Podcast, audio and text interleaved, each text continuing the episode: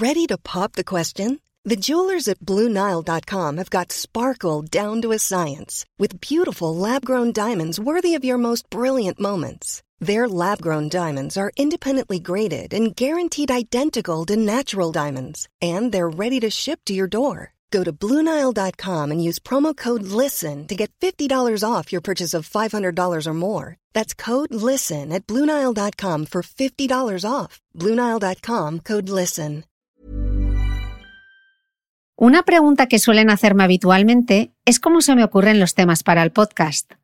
Y esa es la parte más sencilla, porque siempre hay algo sobre lo que quiero saber más. A veces, con vuestras sugerencias, me ponéis en la pista de un potencial gran entrevistado. Otras, encuentro inspiración en lo que leo en redes, en libros y artículos, o sencillamente es mi propia curiosidad lo que me lleva a investigar. Lo más complicado es sacar adelante la entrevista, coordinar agendas con el experto, teniendo en cuenta además que vivo en Dubái y que grabo siempre en directo y nunca por internet. Sí, sería más fácil y barato hacerlo online, pero pierdo complicidad con mi invitado y el sonido no sería tan bueno. Preparar el cuestionario me puede llevar varios días porque tengo que leer buena parte de lo que mi invitado haya publicado, desde libros y artículos hasta bucear en su timeline en Twitter o su feed en Instagram. También tengo que documentarme a fondo sobre el tema y a veces es en simultáneo, porque en un mismo día puedo grabar un podcast sobre el virus del papiloma humano, otro sobre sostenibilidad emocional, para terminar charlando sobre sexualidad y cáncer. Sí, leer y leer para luego preguntar. Después de la grabación hay que transcribir el podcast, sacar los titulares, preparar las entradillas, el material gráfico, la edición, subir al reproductor, al blog, compartir en redes, animar la conversación. Uf, sí, es mucho trabajo. Y para que este proyecto sea además viable, necesito mecenas que me ayuden a contar estas buenas historias. Por eso, siempre que comparta en el podcast la oferta de un mecenas, solo te pido que por favor hagas clic en el link de la campaña que comparto en mi blog de beautymail.es y en mis historias de Instagram porque así ayudas y mucho a que este proyecto sea viable y gratuito. Además, si tras escuchar el podcast lo compartes en redes sociales y me dejas una reseña en iTunes y cinco estrellas, conseguiremos que más gente descubra este podcast y pueda seguir creciendo. Gracias por tu complicidad y por ayudarme a que cada domingo pueda traerte las mejores historias. Una vez más, gracias.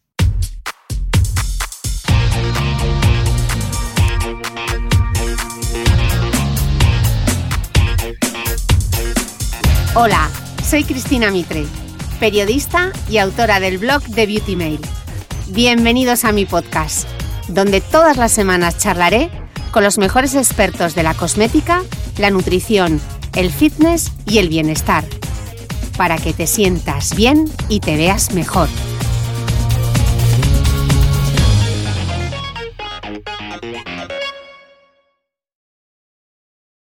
Hola de nuevo, bienvenidos todos a un nuevo capítulo del podcast.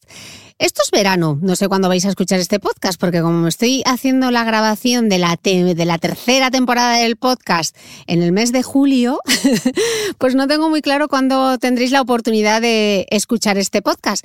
Pero estoy aquí, sigo en Valencia y José ha, ido a buscar a, a, mis próximas invitadas y me dice, Cris, Cris, que no encuentro, no encuentro a las doctoras. Le digo, tienen que estar, que las dermatólogas son siempre súper puntuales. Y me dice, ay, creo que ya las he visto. Son dos chicas que están debajo de un árbol. Y yo, exactamente, son dermatólogas, van a estar buscando la sombra seguro. Bueno, muchísimas gracias, chicas. Hoy tengo aquí conmigo a Inés Escandé y a Andrea Allende. Ellas son dermatólogas y especialistas en dermatología oncológica. Y junto a las doctoras Sara Gómez, Laura Berbegal de Gracia, Sofía Dasis Cuestas, están detrás de un perfil de Instagram que os recomiendo mucho que sigáis, que se llama Dermoteque. Bueno, doctoras, bienvenidas las dos al podcast. Muchas gracias. Bueno, muchas gracias por venir. Tenía muchísimas ganas de conoceros. Una pena que no, ya veis que no tenemos mucho espacio para que estuvieseis aquí las cinco, pero bueno, al menos tenemos una representación de Dermoteque. Contadme un poco antes de entrar en materia, que hoy vamos a hablar sobre un temazo que han pedido mucho en redes sociales, que es la rosácea. Pero antes de entrar en materia, me gustaría que me contaseis un poco de dónde surge esta iniciativa de cinco dermatólogas que además no pasáis juntas consulta. Algunas están en Barcelona, otras en Alicante, otras aquí en Valencia. ¿Por qué surge la iniciativa?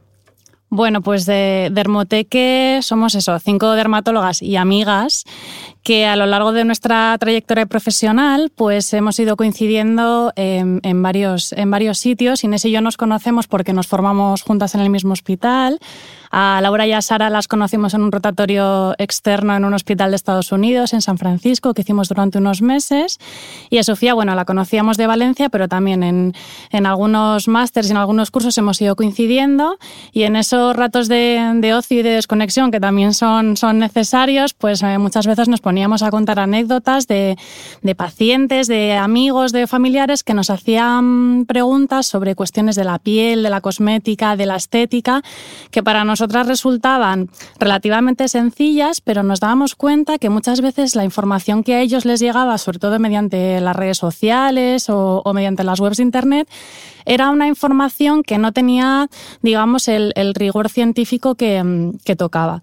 Entonces, nos pareció interesante crear un blog a modo de, de biblioteca, por eso el nombre de Dermoteque eh, donde la gente pudiera consultar sus dudas más frecuentes sobre dermatología estética y cosmética y que tuvieran la certeza de que era una información fiable, que estaba además elaborada por profesionales de la piel y que, y que científicamente tenía sentido.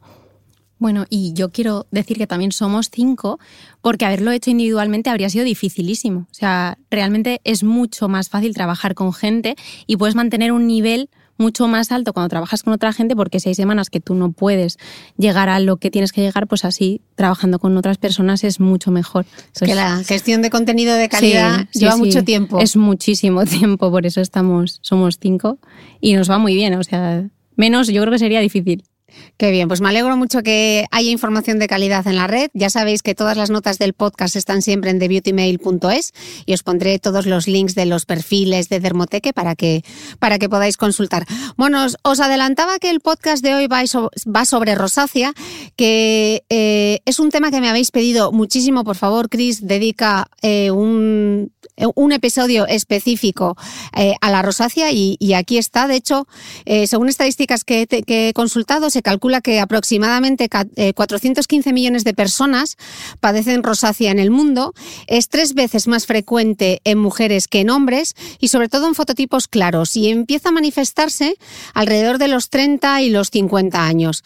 Y no solo es un problema estético, sino que además merma mucho la calidad de vida de quien la sufre, porque según datos del National Rosacea Society, alrededor del 90% de los pacientes siente que su enfermedad ha minado su confianza y autoestima, y más de la mitad ha llegado a faltar al trabajo por la afección. Así que eh, la rosácea afecta mucho y, tiene un impacto directo en, tu propio estilo de vida, ¿no?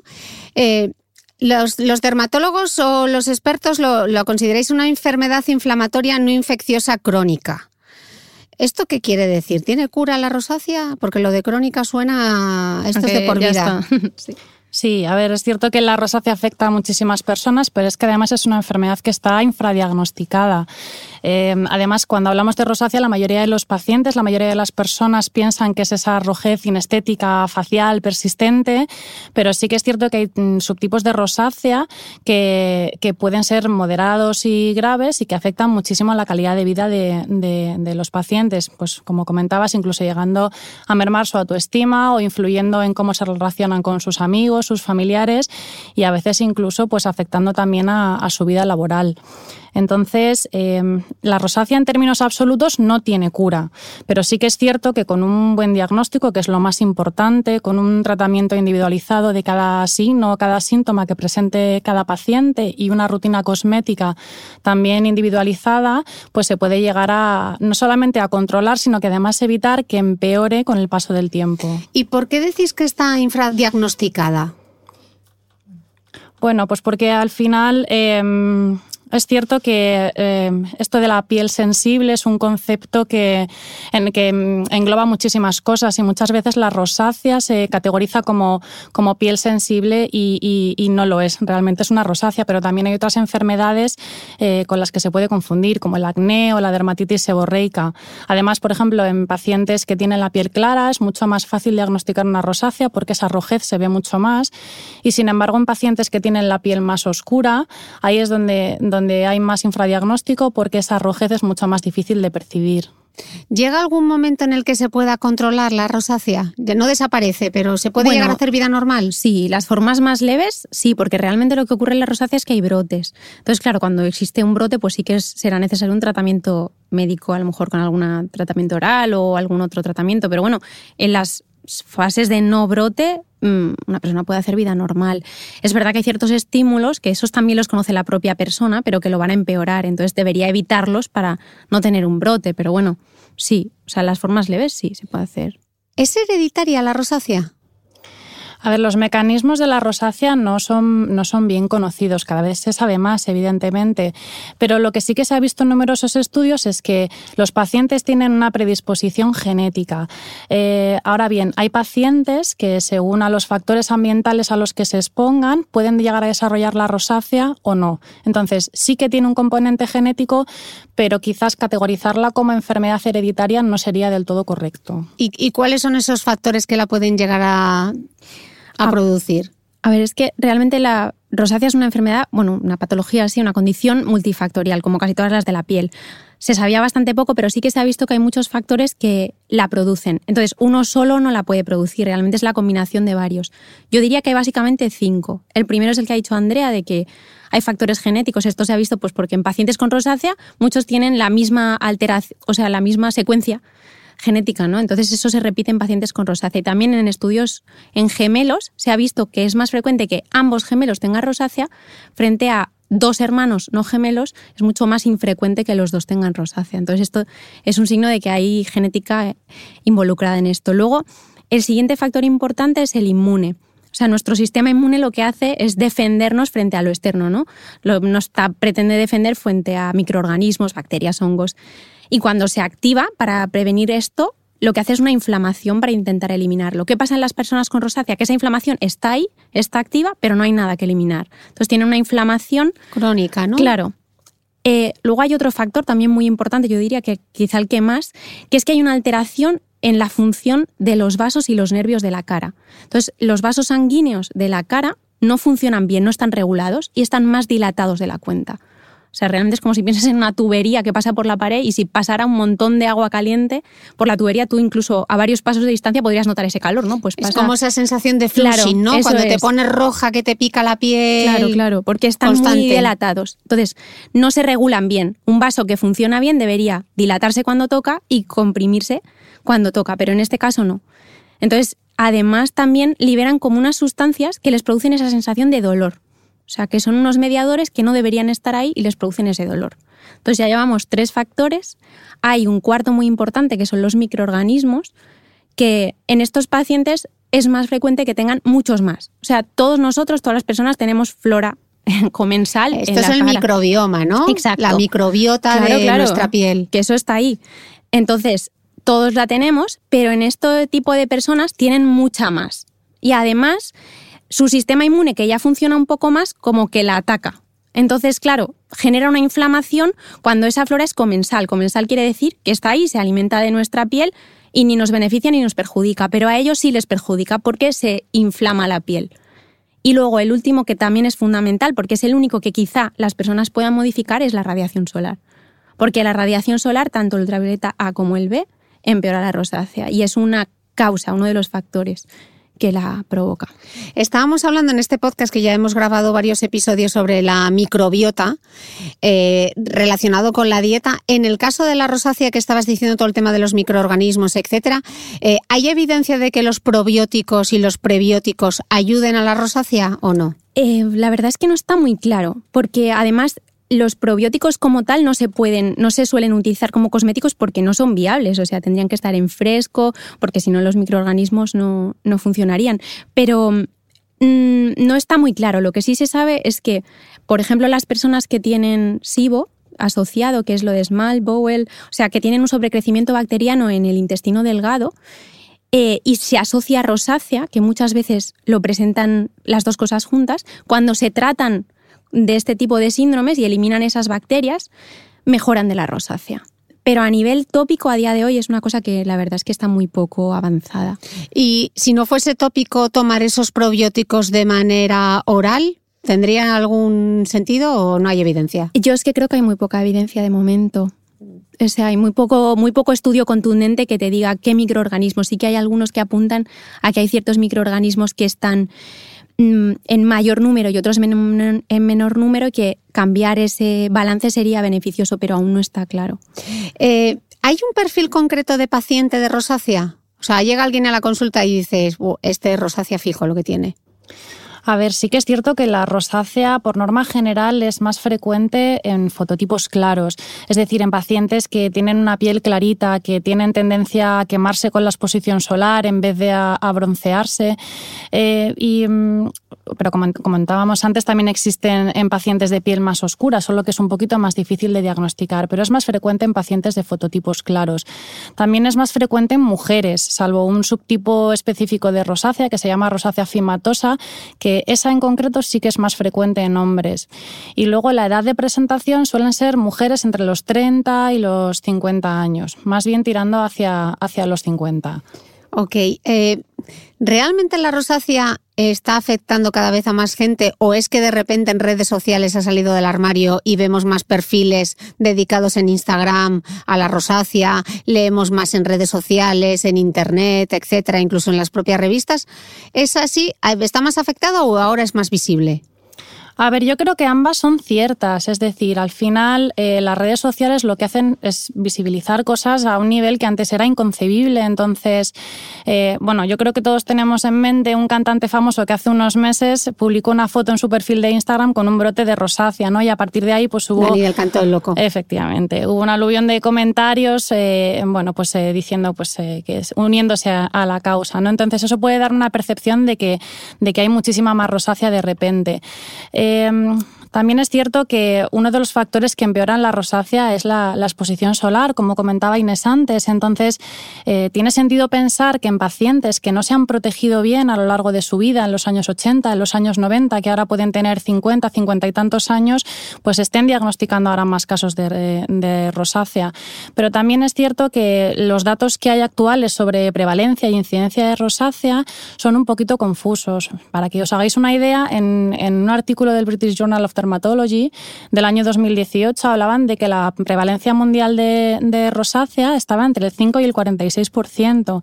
Esto pues, es una variabilidad terrible y muchas veces se explica porque a la hora de catalogar, de diagnosticar una rosácea en estos estudios, hay veces que se hace mediante cuestionarios que rellenan los propios pacientes y entonces son cuestionarios que van más enfocados hacia, bueno, usted piensa que tiene una piel sensible, tiene granitos, entonces esto eh, abre muchísimo el espectro no solamente a, rosácea, sino que hay pacientes que puedan tener patologías similares que al final se autodiagnostiquen de rosácea. ¿no? Mm. Y sin embargo sí que hay otros estudios eh, que hablan de prevalencia en la que hay un diagnóstico dermatológico. Por eso yo creo que existe tanta, tanta variabilidad. Decíais antes, al comienzo del podcast, que, era, que, la rosácea está infradiagnosticada, ¿no? Eh, porque a veces se confunde con la rosácea con una piel sensible. Entonces, ¿cuáles son los síntomas de una rosácea clara? Pues los síntomas realmente eh, tiene que existir una rojez de base. Normalmente no tiene por qué estar siempre, sino que puede haber momentos en los que empeore y otros que desaparezca, o bien que sea persistente la rojez y tiene que aparecer pues, sensación de quemazón, de escozor asociado a esa rojez, que cuando se exponga a ciertos estímulos como sitios muy calientes o muy fríos, o el estrés, la ansiedad, ciertas comidas, pues empeore esa sensación. Y luego también muchas veces la rosácea, aunque no siempre, se suele asociar a, alteraciones oculares Entonces también hay muchas alteraciones oculares que pueden ser desde lagrimeo, sensación de tener algo dentro del ojo, conjuntivitis, blefaritis, todo esto también es frecuente en las personas con rosácea. ¿Y qué relación hay Qué curioso, ¿no? ¿Qué relación hay entre el ojo y la piel? Pues al final las glándulas que están en el borde de los párpados también son muy parecidas a las glándulas sebáceas y al resto de glándulas de la piel. Y también están colonizadas por las mismas bacterias, bueno, sí, bacterias, ácaros, todo. Entonces hay un está todo junto al final. Entonces, sí, es un tipo de rosácea, es el cuarto tipo es rosácea ocular. A veces se diagnostica antes la rosácea de la piel y otras veces antes la de los ojos. Y hablabas de las rojeces, Inés. ¿Exactamente esas rojeces dónde suelen aparecer? ¿Hay una zona concreta? ¿La rosácea solo se da en la cara? Bueno, en el escote también, pero sobre todo la región centrofacial. Son más las zonas cóncavas de la cara, como las mejillas, la nariz, el mentón un poco, la frente un poco menos. O sea, las zonas convexas, o sea, los pliegues no suele aparecer. Por, por eso también tiene relación con el sol. Y en el escote también suelen aparecer. Normalmente hablamos mucho en, este podcast y muchos de los invitados y los dermatólogos y los cosmetólogos que vienen aquí hablan de lo importante que es la función barrera, ¿no? Hablamos mucho de la función barrera. Y en el caso de la rosácea, la famosa función barrera siempre está en boca de todos los expertos. Expliquemos eh, qué es esto de la función barrera y qué relación tiene con la rosácea. Bueno, eh, a ver, la función barrera es que está involucrada en un montón de patologías cutáneas. O sea, la más famosa es la dermatitis atópica, pero la rosácea también influye. Entonces, nosotros, yo creo que todos los dermatólogos, esto es universal, siempre que explicamos la función barrera, decimos que es una pared de ladrillos con cemento. Entonces piensas en los ladrillos como las células y el cemento, que es lo que une esas células, que suelen ser eh, una mezcla de varios lípidos, ¿no? Pues ácidos grasos, suelen ser. Eh, entonces, claro, mm, si esa barrera no funciona bien, no ejerce su función. O sea, es como si esa pared fuera frágil. ¿Qué ocurre? Que pueden penetrar microorganismos o irritantes hacia el interior o pueden salir cosas hacia el exterior, como por ejemplo podemos perder agua y que se deshidrate el tejido porque sale hacia el exterior, porque esa pared no está ejerciendo su función.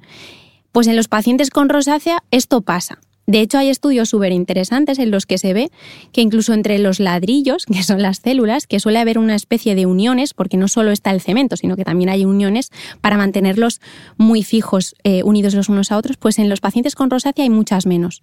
O sea, como que no se forman bien esas uniones entre las células y es más fácil que esa pared no funcione bien y que las cosas pasen de un lado hacia el otro.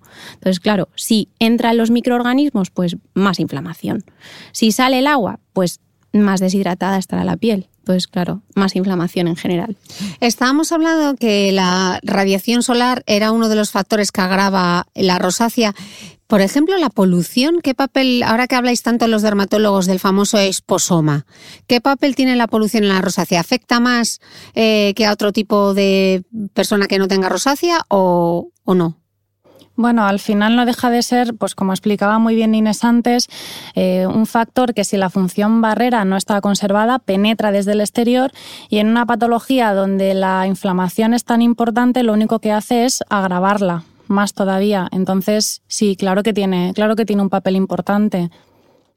Eh, entrevistando aquí a la doctora Cristina Eguren, que también habla mucho de rosácea y de acné, ella dice que el acné y la rosácea están casi como en el mismo espectro. ¿Qué diferencia hay entre el acné y la rosácea? ¿O qué relación existe? Bueno, eh, muchas veces se pueden confundir porque al final eh, en las formas pápulo-pustulosas de rosácea, o sea, en las que hay granitos, pues puedes pensar que es un acné si no ves la rojez de fondo, pero hay una cosa clásica para distinguirlos y es que las personas con rosácea no tienen comedones, que comedones son los puntos negros. O sea, los típicos puntos negros de adolescentes, bueno, y que todos tenemos, pero que en general son característicos del acné. Y luego las formas así tan agresivas de acné nódulo quístico en la rosácea son menos frecuentes. ¿Y cómo es el granito entonces de la rosácea? ¿No tiene mm, puntita, blanca? ¿Tiene puntita blanca también? Sí, puede es una pústula, sí. Pueden ser o pápulas, que son como los típicos granitos, granitos rojos, o pueden tener una puntita de pus en medio, que entonces se denominan pústulas. Y eso lo que hace es eh, caracterizar a esa rosácea como una rosácea pápulo-pustulosa, porque hay distintos tipos de, de rosácea, aunque pueden entremezclarse entre ellos. Ok, ¿y la cuperosis es lo mismo que la rosácea? La cuperosis, normalmente la, gente se suele referir a la rosácea como cuperosis, ¿no? La gente, la gente de a pie. Pero si tuviéramos que identificarlo con un tipo de rosácea, sería con la rosácea eritematotelangiectásica. Sí, ahora vamos a ir eh. ya entrando en materia. ¿Qué, ¿Qué, tipos distintos de rosácea? Porque no, tengo rosácea, hay distintos subgrupos de rosácea, ¿no? Claro, hay una clasificación clásica que es la que se ha venido utilizando estos años de atrás, en la que dividen a la rosácea en cuatro subtipos.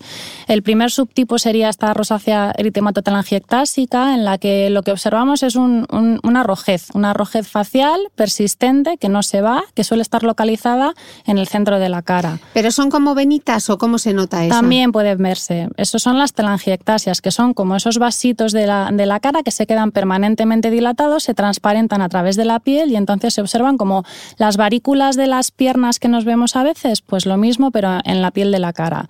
Entonces esas dos cosas más el flushing que comentábamos antes, que son esos episodios de calor súbito acompañados de sensación de quemazón, de rojez que pueden aparecer en escote, en el cuello, en las orejas, en la cara, esos serían los signos típicos del tipo 1 de, de rosácea. Luego, añadido a esto, si además eh, sumamos pápulas y pústulas, que son los granitos que comentábamos antes, tendríamos la rosácea papulopustulosa. El tercer tipo de rosácea sería la rosácea fimatosa o, el rinofima, que esta sí que es más frecuente en hombres, como comentábamos antes, y lo que, en lo que consiste es en un sobrecrecimiento de, los tejidos, porque hay un aumento del número de, glándulas y además del tamaño de esas glándulas, y lo que provoca es un crecimiento de los tejidos con una superficie rugosa y es muy, muy, muy frecuente en la nariz. Vemos esas narices así como, como rojas, rugosas, grandes. Son pacientes que, les crece la nariz con el paso de los años.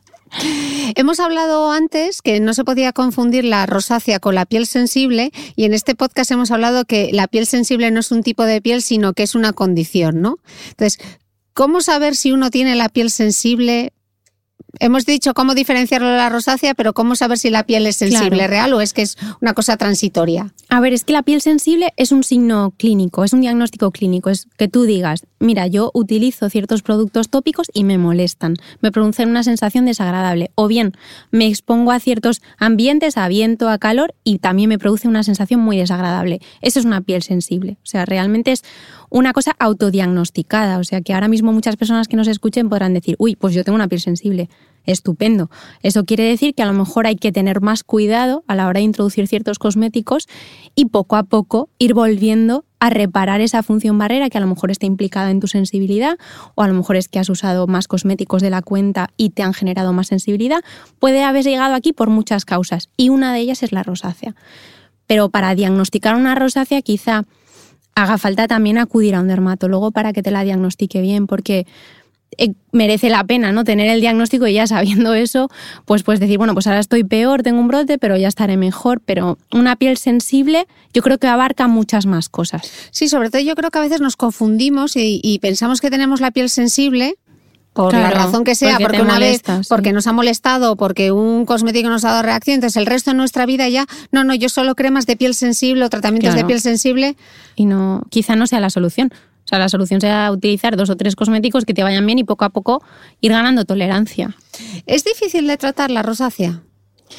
A ver, es difícil de tratar. Eh, bueno, pues depende. Yo pienso que lo, que lo más importante es realizar un diagnóstico correcto y a partir de ahí eh, lo que tratamos los dermatólogos son los síntomas y los signos que vamos viendo. Entonces, cuando uno tiene claro que es una rosácea y es capaz de identificar las pápulas, las pústulas, el eritema facial persistente, esa rojez o el flushing, entonces es más fácil porque puedes ir adecuando todos los tratamientos a, a esos síntomas y esos signos que presenta el paciente si mal diagnosticamos una rosácea y realmente es un acné o una dermatitis seborreica o cualquier otra alteración, como decía Inés, que está provocando una hipersensibilidad o una hiperreactividad de la piel, pues entonces podemos probar un montón de cosas que probablemente no, no acertemos. ¿Y cómo se diferencia? Porque habéis mencionado la dermatitis seborreica. ¿Cómo se diferencia una dermatitis seborreica de una rosácea? Pues la dermatitis seborreica es, sí que cursa con un eritema también facial persistente, una rojez, pero eh, suele aparecer más en los surcos, en el surco nasogeniano, encima de las cejas, a veces puede aparecer también en el pecho y además cursa con una descamación muy fina característica. Eso es sobre todo la principal diferencia. Ok, no vamos a liarnos a hablar ahora de dermatitis seborreica, que eso igual podemos hacer otro capítulo del podcast. Lo que me gustaría ahora es eh, ir uno a uno esos tratamientos que se pueden utilizar para tratar la rosácea y me gustaría quizá empezar por los tratamientos tópicos, ¿no? ¿Qué podemos utilizar para tratar la rosácea? Claro, a ver, para empezar, eh, podemos empezar simplemente por la cosmética, porque realmente adaptando la cosmética ya las formas más leves pueden estar cómodas. Primero, lavar la cara. O sea, rosácea es lavar, hidratar y poner protección solar, igual que cualquier persona. Lo que pasa es que quizá a la hora de lavar la cara, que esto es fundamental, ¿para qué? Para retirar el exceso de sebo, que no es lo mismo que retirar las grasas que forman la función barrera, también para retirar los microorganismos, las cremas del día anterior, la polución, todo eso que nos puede inflamar. Entonces, lavar dos veces al día. ¿Qué utilizaríamos? Pues lo ideal es utilizar jabones que no lleven surfactantes muy agresivos, quizá surfactantes mm, eh, que no eliminen tanto el sebo como la grasa intercelular. Entonces, además, también es importante utilizar aquellos que no dejan residuo en la cara. Por eso a lo mejor a veces no somos tan favorables a las aguas micelares, sobre todo si no se retiran, porque al final dejan un residuo.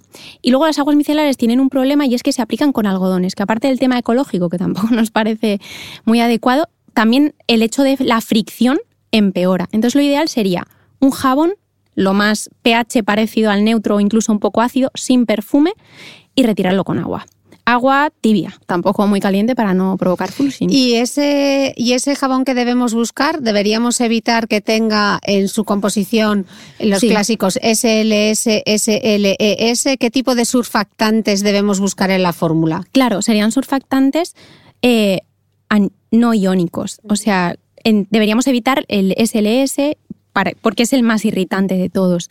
Entonces, bueno, pues aquí sobre todo recomiendan jabones que tengan un pH un poco más ácido y que, ¿Hay, sean ¿Hay alguno en concreto que os guste? Podéis decir marcas ¿eh? si queréis. O luego me podéis pasar una lista, si preferís pasarme luego una lista. Lo que prefieras. Eh, bueno, comentadlo ahora si los tenéis aquí a pues, mano. Luego ya eh, sabéis que todos los productos que mencionemos estarán en las notas del podcast que encontraréis en el blog. A ver, es que utilizamos mucho, pues por ejemplo, Zetafil, que es una marca bastante asociada a la rosácea, se usa mucho porque es bastante agradable para los pacientes. Tolerian, que es una gama del arroz pose, también está muy bien. Tienen leches limpiadoras que están bien. Aven también tiene una leche limpiadora. O sea, realmente hay muchísimos, ¿eh? no, no, no se trata de favoritismo, es lo que me está viendo a la cabeza. Y la verdad es que estos funcionan bastante bien. Ya digo que en, solemos no elegir aguas micelares por el hecho de que la mayoría de gente no las retira. Ok.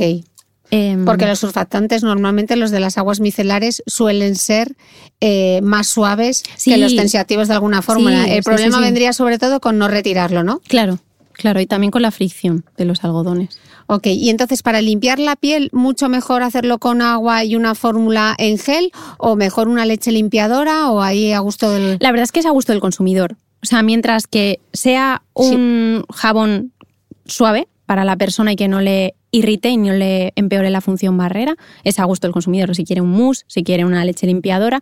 Yo creo que lo mejor es hacerlo con las manos, con agua templada, no muy fría ni muy caliente, y limpiarse luego la cara con una toalla suave. Ok, hemos visto la limpieza y a continuación, ¿qué iría dentro del tratamiento? Eh, hidratantes, o sea, también habría que usar en este caso eh, cremas hidratantes, porque al final lo que pretendes es mejorar la función barrera. Entonces, en cuanto a las hidratantes, pues aquí siempre entramos en un poco de conflicto porque una de las mejores para esto son derivadas de las siliconas, que es la dimeticona, es uno de los ingredientes estrella al final para las personas con rosácea porque es muy agradable. Eh, no tiene ninguna interacción, eh, no irrita y además no favorece el crecimiento bacteriano. Y sí que en muchos textos recomiendan utilizar aceites de origen animal o vegetal, sobre todo, como el aceite de oliva, el aceite de argán, porque a pesar de que sean fantásticos para algunas cosas, también pueden favorecer el desarrollo bacteriano. Entonces, claro, no sería lo ideal dejar un caldo de cultivo para... para o sea que lo mejor es utilizar siliconas y no optar por aceites vegetales que pueden dejar restos. En este caso sí, o sea, como que pueden ser una zona en la que proliferen las bacterias con más facilidad. Entonces, la dimeticona, por ejemplo, no tiene esto y se tolera muy bien. Entonces, pues sí, la dimeticona es un ingrediente muy útil para estas personas, el glicerol también. Pero bueno, volvemos a lo mismo, hay un montón de cremas que llevan una mezcla de componentes que están, que están muy bien y la crema hidratante es fundamental para los pacientes.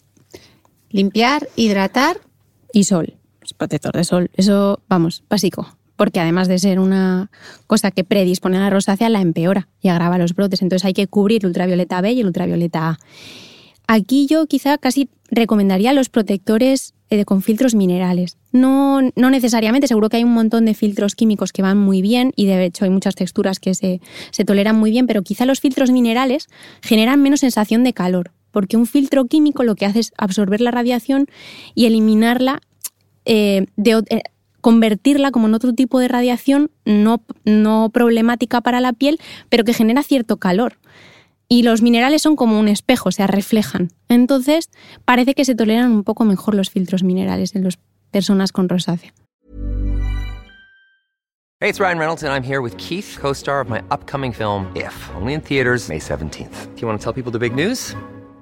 All right, I'll do it. Sign up now and you'll get unlimited for $15 a month in six months of Paramount Plus Essential Plan on us. Mintmobile.com slash switch. Upfront payment of $45 equivalent to $15 per month. Unlimited over 40 gigabytes per month. Face lower speeds. Videos at 480p. Active Mint customers by 531.24 get six months of Paramount Plus Essential Plan. Auto renews after six months. Offer ends May 31st, 2024. Separate Paramount Plus registration required. Terms and conditions apply if rated PG. Ready to pop the question?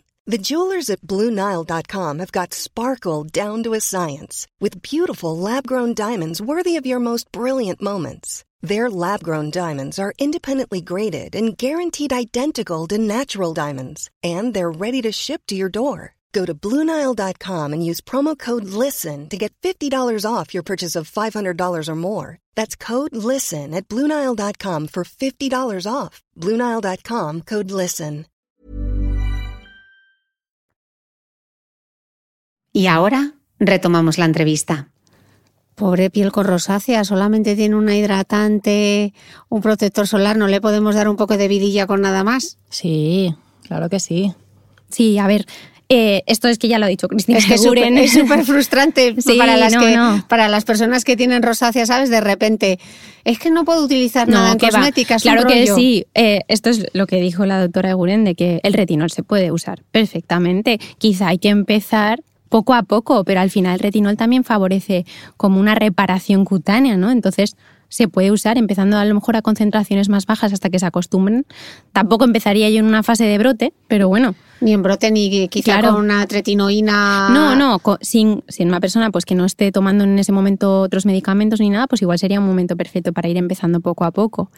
Y luego también hay hidroxiácidos. De hecho, quizá para las personas con rosácea el más interesante sea la gluconolactona, gluconolactona, que a veces es difícil decirlo rápido, porque es un polihidroxiácido que también tiene ese efecto como de un peeling superficial, de mejorar un poco la textura de la piel, O sea, estos son los famosos alfa hidroxiácidos, pero estos son dedicados son- para piel sensible, ¿no? Este es un polihidroxiácido. Polihidroxiácido. Se parece mucho a los Mm. alfa, pero no es tan ácido. Entonces no, no pica y Ni además. tanto, Claro. Y tiene un poco de efecto antioxidante casi. Entonces está muy bien porque es como la molécula para la rosácea. O sea, te, te hace, te va a hacer el efecto de los hidroxiácidos, quizá no tanto, tanto, pero sí, pero muy bien tolerado. ¿Y en qué tipo de fórmulas se encuentran? ¿En tónicos? En... Se encuentran, yo creo que en cremas, en limpiadores. La gama, por ejemplo, es que me viene ahora, pero Mm. bueno, la gama Restore de Neostrata contiene esta molécula, pero hay más, ¿eh? Lo que pasa es que ahora mismo es la que... Bueno, no pasa nada, lo pondremos todo en, la- no, en las notas del podcast cuando nos acordemos. Entonces hemos visto la limpieza que deberíamos hacer, la hidratación, hemos visto también la importancia de la protección solar, sobre todo con filtros minerales, también hemos visto que podemos darle quizá un poquito de caña con el retinol si no está en un momento de brote, también con eh, hidroxiácidos. ¿Alguna otra cosa que queramos añadir a nuestro cóctel? La verdad es que, bueno, yo pienso que con eso tendrían una cara bastante, bastante decente. Se pueden sumar cosas. Y ¿eh? para la noche, porque claro, esto es casi, para, el- para el día sería limpieza, hidratación y protección, y para la noche ya sería cuando meteríamos... Sí, los hidroxiácidos quizá, el, el retinol, pues si es que al final se acaba generando tolerancia al retinol, se puede poner todas las noches. Y la vitamina C, por ejemplo, en el caso de la rosácea y la niacinamida, Pues es que la vitamina C sí que hay algunos artículos que dicen que se tolera a dosis muy bajitas, como al 5%, pero la mayoría de fórmulas llevan más del 5%, suelen ser de un 10 o de un 15, porque al final es lo que buscamos, ¿no? que haya bastante vitamina C, pero, pero no, se, no se acaban de tolerar muy bien las vitaminas. Entonces ahí pues es un poco complicado, porque hay pocas fórmulas de vitamina C que sean antioxidantes potentes y que se toleren muy bien. Entonces, quizá en estos casos no, sea la primera recomendación. ¿Y la niacinamida? Pues la verdad es que la niacinamida eh, yo eh, aconsejaría que no, pero más por otras cosas, porque la niacinamida al final lo que hace es estimular las prostaglandinas en un nivel muy bajo, porque no, no se absorbe prácticamente, pero las prostaglandinas lo que hacen es dilatar los vasos sanguíneos, con lo cual yo creo que no es el ingrediente ideal para la rosácea. todo lo que sea dilatar, mm, mejor no. Perfecto, porque como es un ingrediente que está bastante de moda, a ver si de repente vamos a utilizar algo que no deberíamos.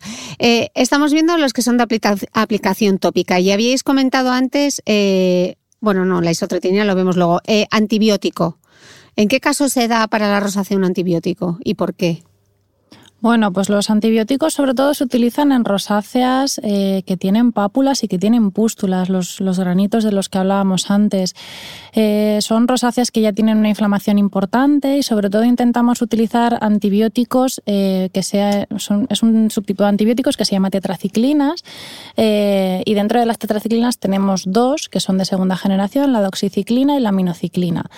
Eh, como antes se pensaba que la rosácea era una enfermedad infecciosa, pues por eso se empezó a utilizar antibióticos en, esta patología. Entonces, se ha visto que como al ser una enfermedad crónica y requerir el uso de antibióticos cuando hay un brote de forma repetida, algunas personas creaban resistencias a estos antibióticos, sobre todo a las dosis a las que se utilizaban. Y sí que es cierto que desde hace unos años hay una doxiciclina que está comercializada a una dosis mucho más bajita, que se llama una dosis submicrobiana, en la que sobre todo eh, lo que se intenta aprovechar es el efecto antiinflamatorio que también tienen estos antibióticos para desinflamar la piel con rosácea.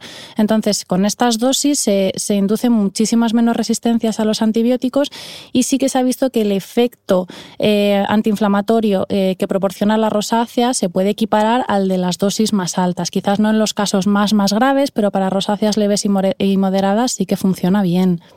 Claro, lo que pasa es que seguro que hay mucha gente, doctora, que no quiere estar tomando medicación para tratarse la rosácea, ¿no? Sobre, claro. sobre todo un antibiótico.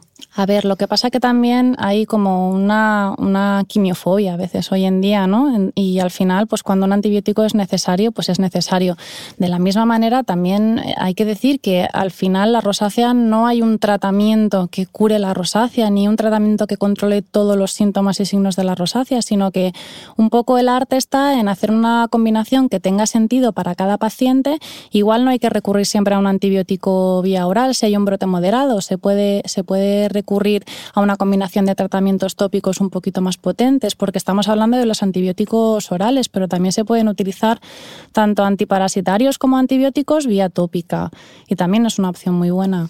Eh, también volviendo un poco, estábamos hablando antes de los tópicos como es el retinol, pero también se puede tomar isotretinoína, ¿no? que es lo que se toma para, para tratar el acné.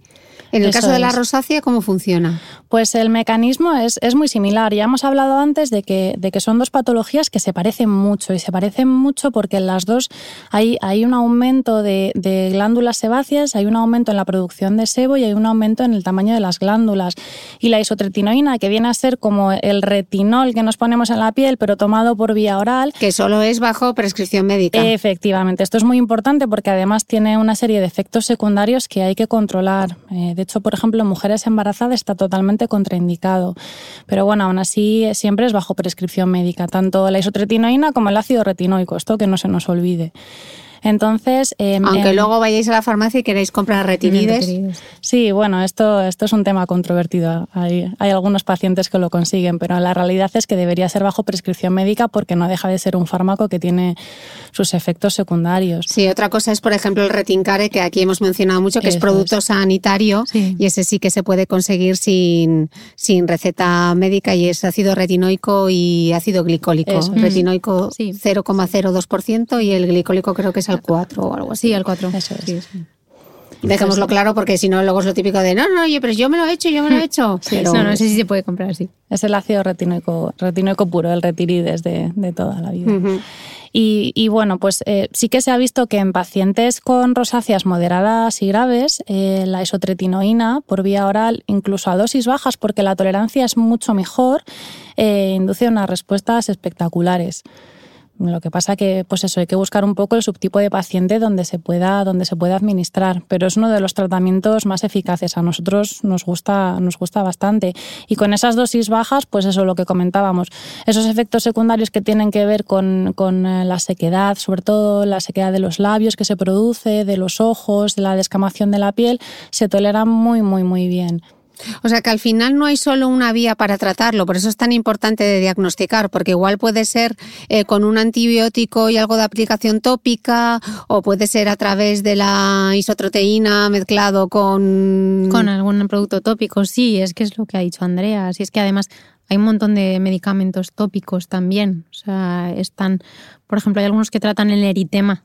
Lo, lo que pasa es que en España solo está aprobado uno, que es la brimonidina pero también se utiliza para tratar el eritema, que es un, lo que hace es cerrar esos vasos pero es un efecto transitorio. Ok, ya hemos visto entonces qué cosas podemos utilizar de manera tópica, los, eh, qué podemos tomar oral y luego ya existen una serie de batería de tratamientos, ¿no? He leído la terapia biofotónica de Cleresca. ¿Esto qué es? Sí, esto suena, suena muy moderno. Suena al espacio. Efectivamente.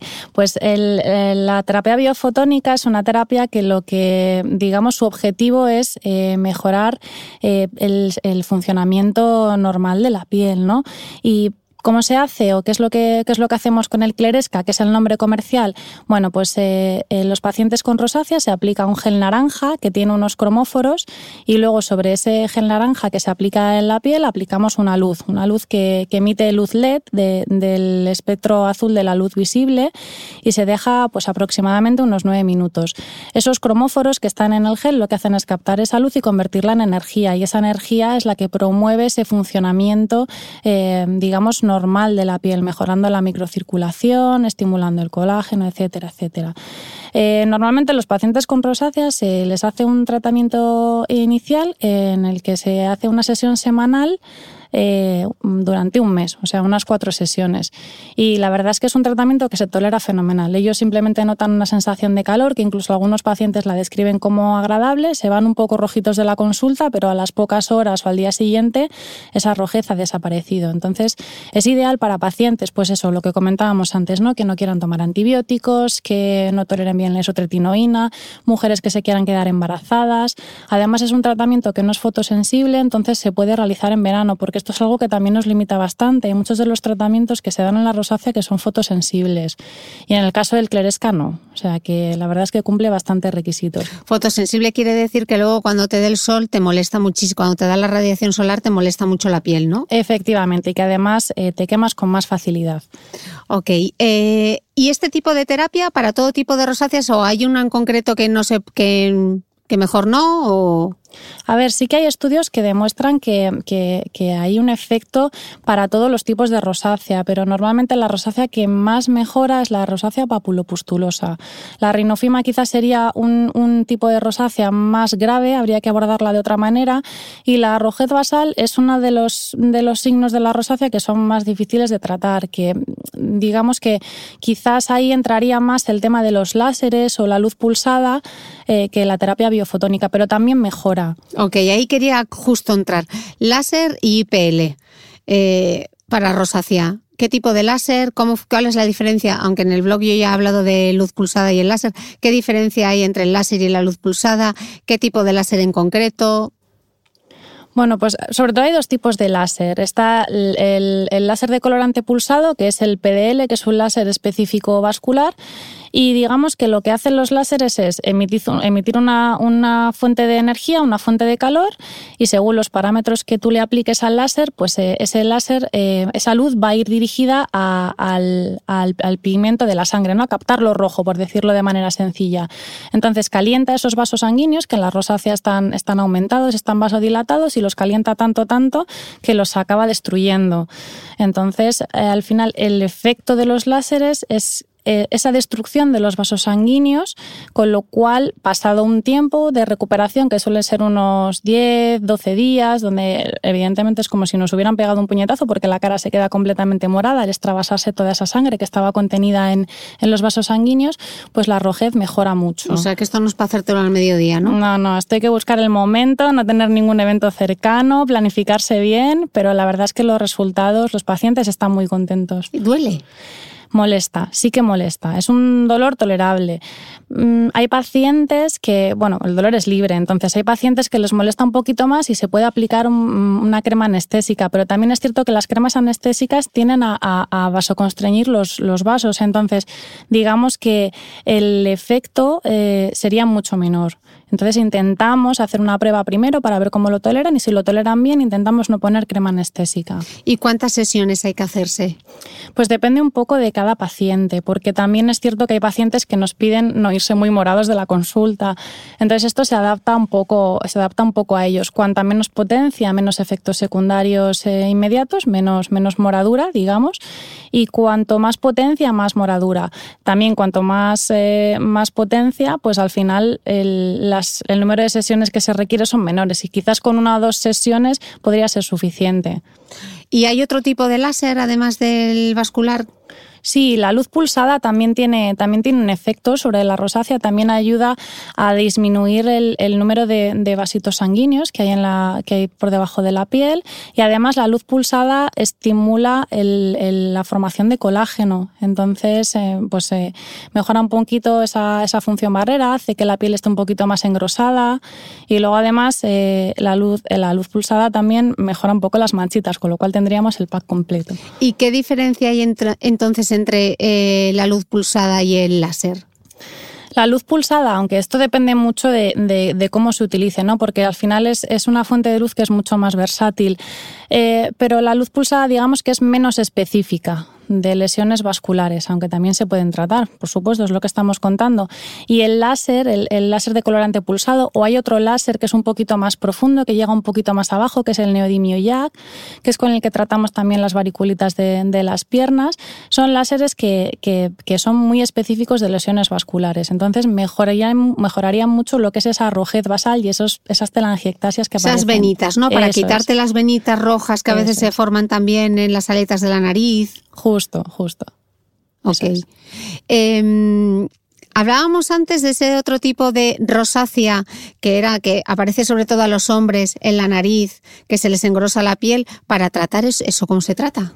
Pues eh, eso, es un poco más difícil, pero bueno, tiene también tratamiento. Lo que pasa que los resultados estéticos quizás no sean tan buenos. Sobre todo se tratan con métodos ablativos. ¿Esto qué quiere decir? Que lo que hacemos es limar un poquito la superficie cutánea para que esa rugosidad que aparece o ese sobrecrecimiento de los tejidos se minimice. Y hay dos maneras sobre todo de hacerlo. Una es con láseres de, de CO2, que lo que van haciendo, digamos, es destruir la superficie cutánea que nos sobra, por decirlo de alguna manera, pero también puede hacerse mediante, mediante la utilización de un bisturí eléctrico y a mano ir un poco pues, pues limando, limando esas, esas zonas. Ok, y para el flushing, lo que habíamos visto antes, cuando se producen como esa vasodilatación, eh, ese picor y ese enrojecimiento, ¿hay algo? Pues sí, es lo, es lo que he mencionado antes de hay un par de productos tópicos que la gente se puede aplicar, que son la brimonidina, que es la única que está disponible en España, que es un gel al, 33, al 0,33%, que lo que hace es hacer una vasoconstricción que dura unas 12 horas. Entonces es como un poco cenicienta. Tú te lo pones, pasas 12 horas blanca y luego, cuando se va el efecto, bueno, eh, sí, sí, vuelve a salir lo que tenías antes. Y luego está la oximetazolina, pero en España no está disponible. Está aprobada en Estados Unidos, pero en España solo está en inhaladores nasales. Pero también sería una opción de hacer una vasoconstricción temporal de los vasos de la cara. ¿Qué pasa? Pues que al ser un efecto transitorio, pues esto la mayoría de gente no lo suele o sea, sí, son productos muy útiles, pero para ciertos momentos. Quizá no sean un tratamiento a largo plazo.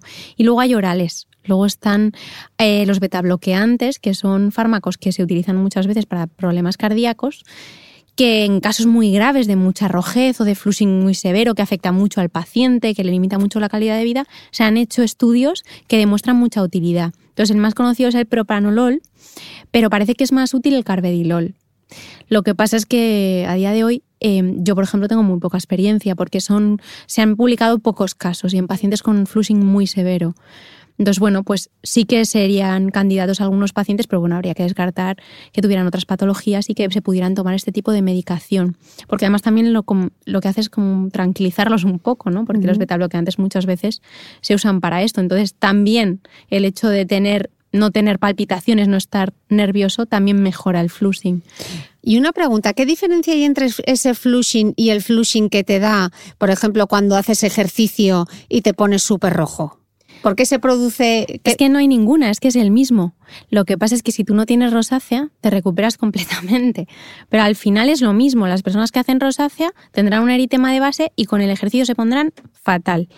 Y cuando dejen de hacer ejercicio, pues volverán a su estado basal. Pero al final es la misma dosificación. Pero que no es malo que nos pase que salgamos a correr o hagamos ejercicio y terminemos súper rojas. No, ¿qué va? Es la, es, cada uno tiene su forma ¿no? de, de vasodilatar, pero bueno, si te pones roja no pasa nada.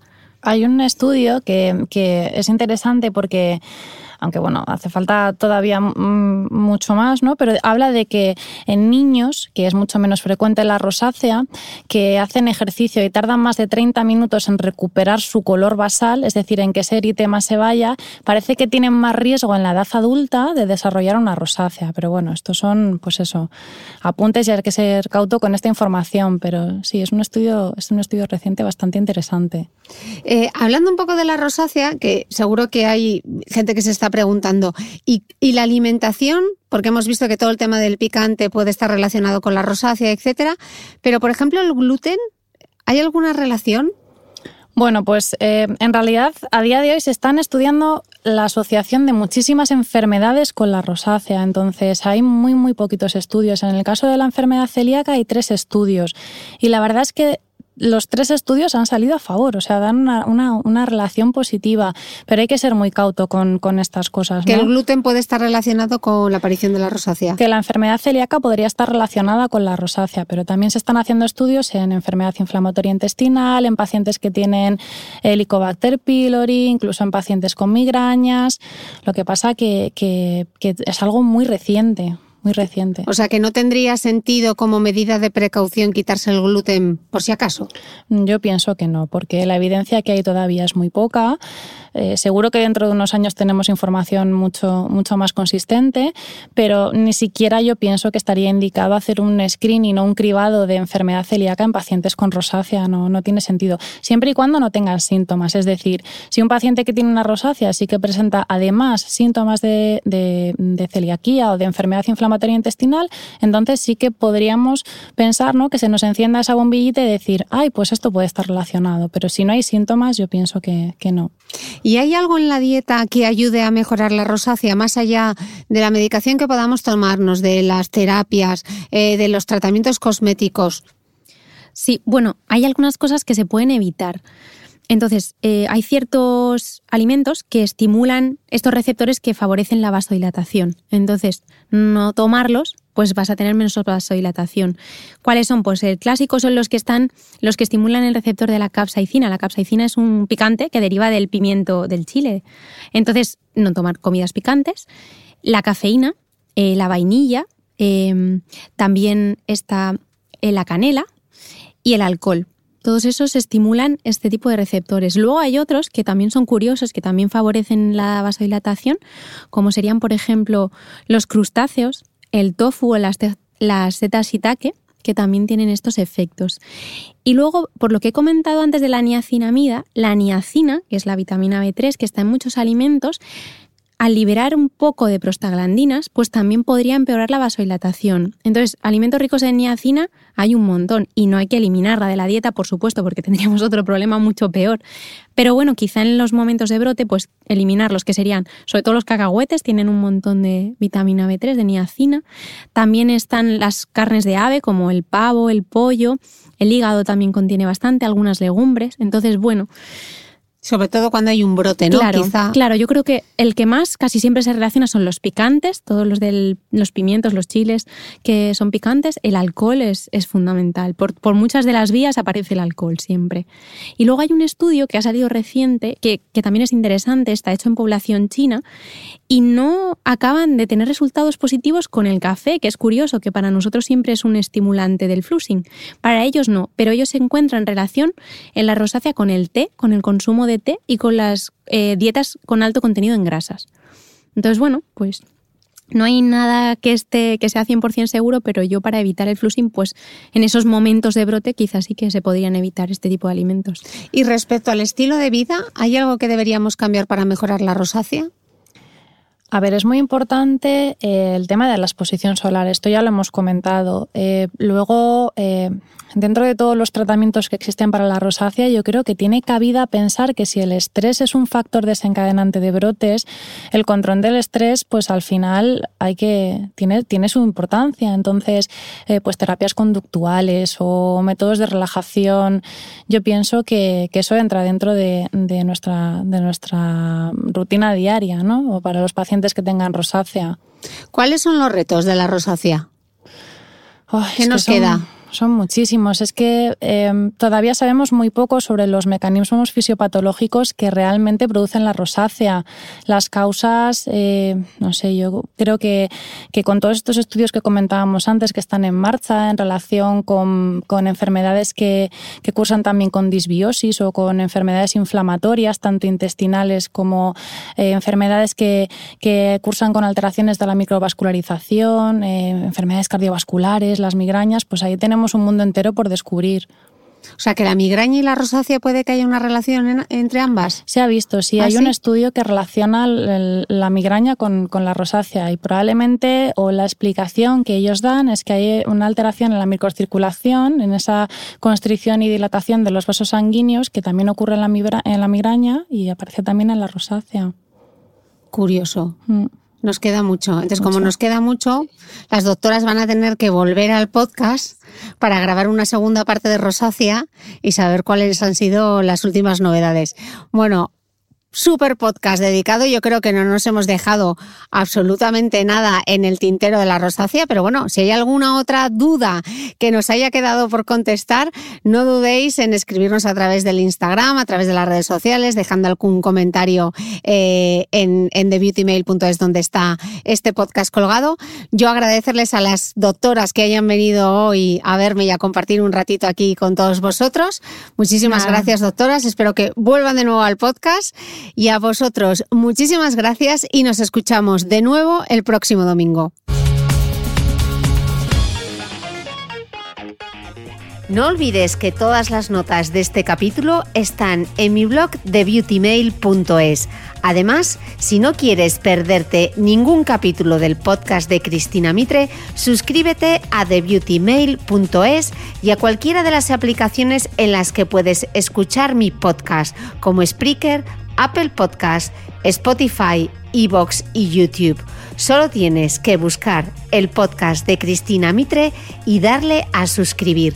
Y un último favor, si entras en iTunes y me dejas un comentario y además me regalas unas estrellas, ayudas a que este podcast tenga cada vez más visibilidad y pueda seguir creciendo. Te espero el próximo domingo con una nueva entrega del podcast de Cristina Mitre.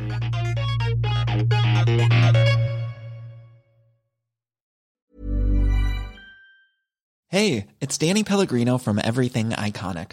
Ready to upgrade your style game without blowing your budget? Check out Quince. They've got all the good stuff shirts and polos, activewear, and fine leather goods, all at 50 to 80% less than other high end brands. And the best part? They're all about safe, ethical, and responsible manufacturing. Get that luxury vibe without the luxury price tag. Hit up quince.com slash upgrade for free shipping and 365 day returns on your next order. That's quince.com slash upgrade.